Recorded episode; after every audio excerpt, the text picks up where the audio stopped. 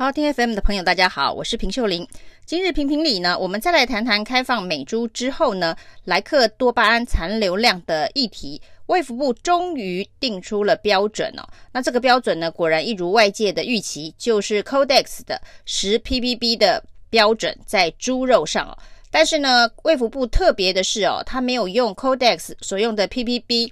的数字哦，它把它改成 ppm，也就是说呢，它公布告诉大家，猪肉上面可以残留的莱克多巴胺的量是零点零一 ppm。也许听零点零一这种有小数点的数字，听起来比十 ppb 听起来呢，感觉没有那么可怕。那比较特别的是呢，卫福部特别强调，这次我们定出的标准呢。有 Codex 的部分依循，也有呢比 Codex 还要严格的部分哦。例如，在这个猪肾的标准呢，就比 Codex 所定的猪肾标准要严。Codex 所定的这个猪肾的标准呢是九十 ppb，那我们所定的猪肾的标准是零点零四 ppb 哦，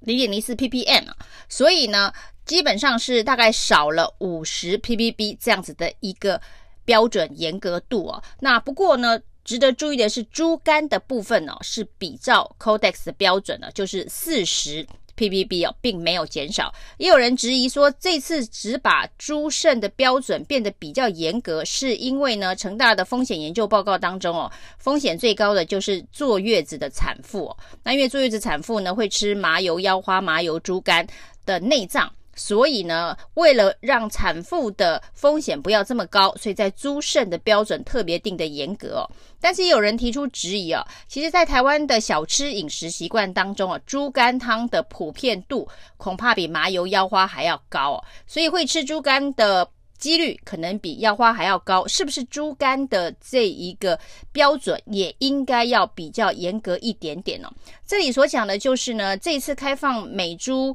可以含莱克多巴胺，为什么引起这么大的争议哦？这跟国人的饮食习惯有很大的关系哦。譬如说呢，他现在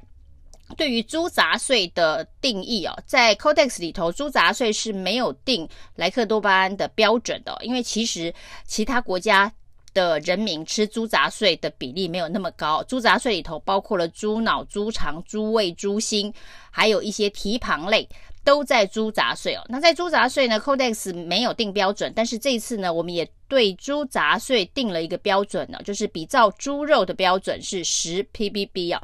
那如果是这样子的话呢，那你猪杂碎里头刚才所讲的这些猪脑、猪胃、猪肠，是不是可以分别？比如说卤味里头的猪肠的比例可能是相当的高啊，大家在黑白切的小摊上都会来一份猪肠。那猪肠的标准可不可以比照猪肾一样，稍微定严格一点呢？那目前为止呢，卫福部跟农委会告诉大家的是，在猪杂碎进口的时候呢，是不会分门别类的，通通都叫一个类别，就是猪杂碎哦。除了猪肾跟猪肝是有单独独立的品相之外，所以是没有办法定猪肾、猪肝以外的猪内脏的莱克多巴胺个别的残留标准的。这就是饮食习惯的不同，因为其他国家可能都没有这个问题哦，就是在猪内脏的食用上面的。复杂度没有这么高。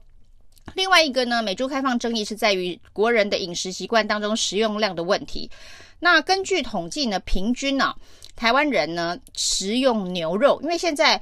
民进党是说呢，美含猪瘦肉精的美牛都已经进口七八年了，那似乎也没有对于人体的风险造成太大的危害哦。但事实上呢，第一个牛肉的加工制品在台湾非常的少。第二个呢，以国人的这个饮食习惯当中哦，每人每年平均食用的牛肉的数量大概是八公斤，但是呢，每人每年食用猪肉的这个总量呢，大概是三十五公斤哦，所以大概是四到五倍的差距哦，所以呢，在牛肉开放瘦肉精。并没有造成太大的风险的程度底下去推估，开放猪肉也不会造成太大风险。这个可能就是在推论上的证据力并不是那么的充足。这也是为什么之前马英九开放瘦肉精牛肉的时候呢，在野党必须强调牛猪分离这件事情是很重要的，就是饮食习惯上面，还有饮食量上面，牛跟猪都是有蛮大差异的。那既然现在在美国强大的政治压力之下，牛猪分离挡不了，猪也得开放莱克多巴胺哦。那最重要的是我们的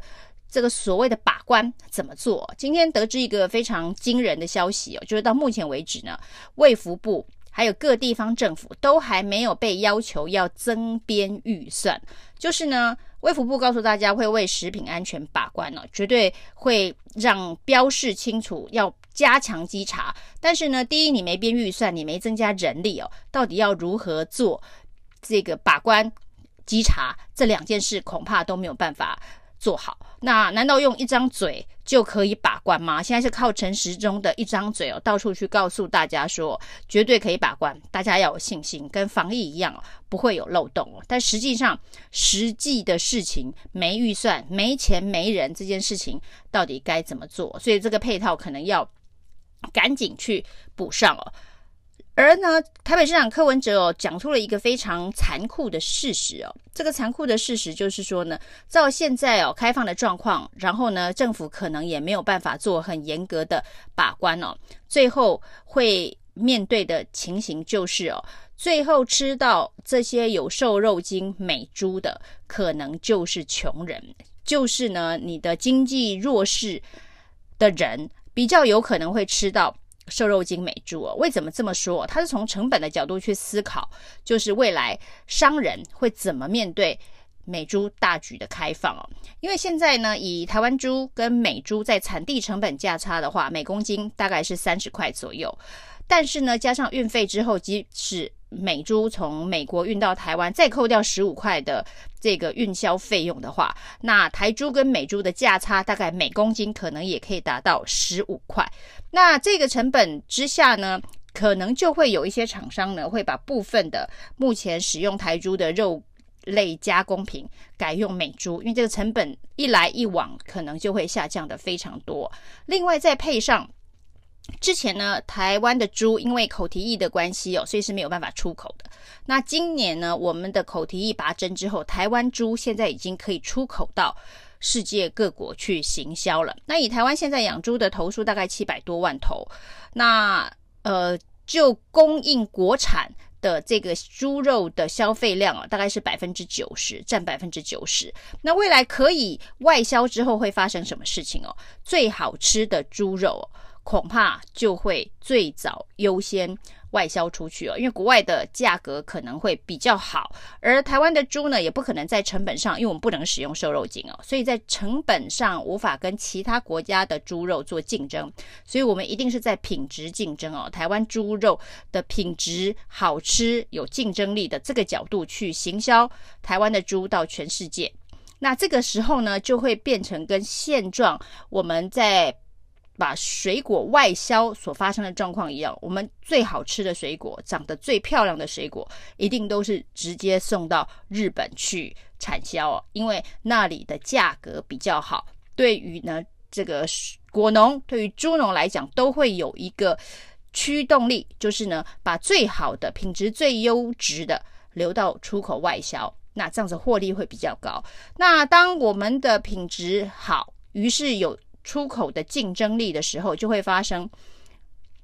没有那么品质那么好的呢，留在台湾的市场，但是这样子价格会降低吗？也不会哦，因为呢，我们现在有百分之九十的国内的。台猪的供应量，但是如果我的外销做得很好的时候呢，留下来的台猪的数量就会减少，那会减少，也就会出现一个消费的缺口。这个消费的缺口该怎么补？以量来看的话，现在呢有百分之十的进口猪肉，大部分是加拿大，再来是美国。那未来会不会这一个消费缺口越来越大？而美猪呢，在有使用瘦肉精的状态之下，它的竞争力可能也会比加拿大。猪的竞争力又增加了，那未来的这个市场结构当中，台猪所占的比例恐怕就不会再有百分之九十，因为我有部分的猪肉我必须行销到海外去，以获得比较好的利润了。未来不知道会不会发生哦，就是大家在台湾这个猪肉的消费哦，CP 值降低哦，就是以前最顶级的台猪。是留在台湾，那我们用现在的价格。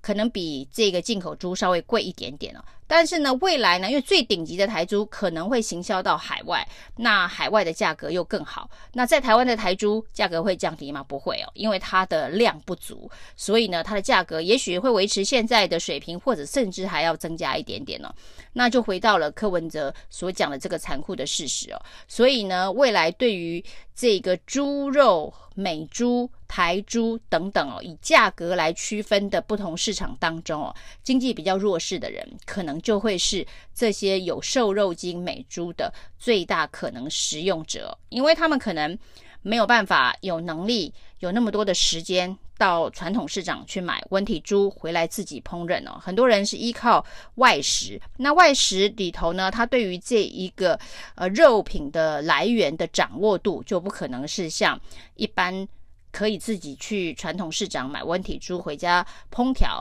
的人，掌握度这么高，那他们对于这个肉类加工品的依赖度可能也比较高哦。那未来猪肉市场的消费，可能真的会出现某种阶级化的现象。谢谢收听，请继续关注好好听 FM，记得帮我们分享给您的亲友，祝大家平安健康。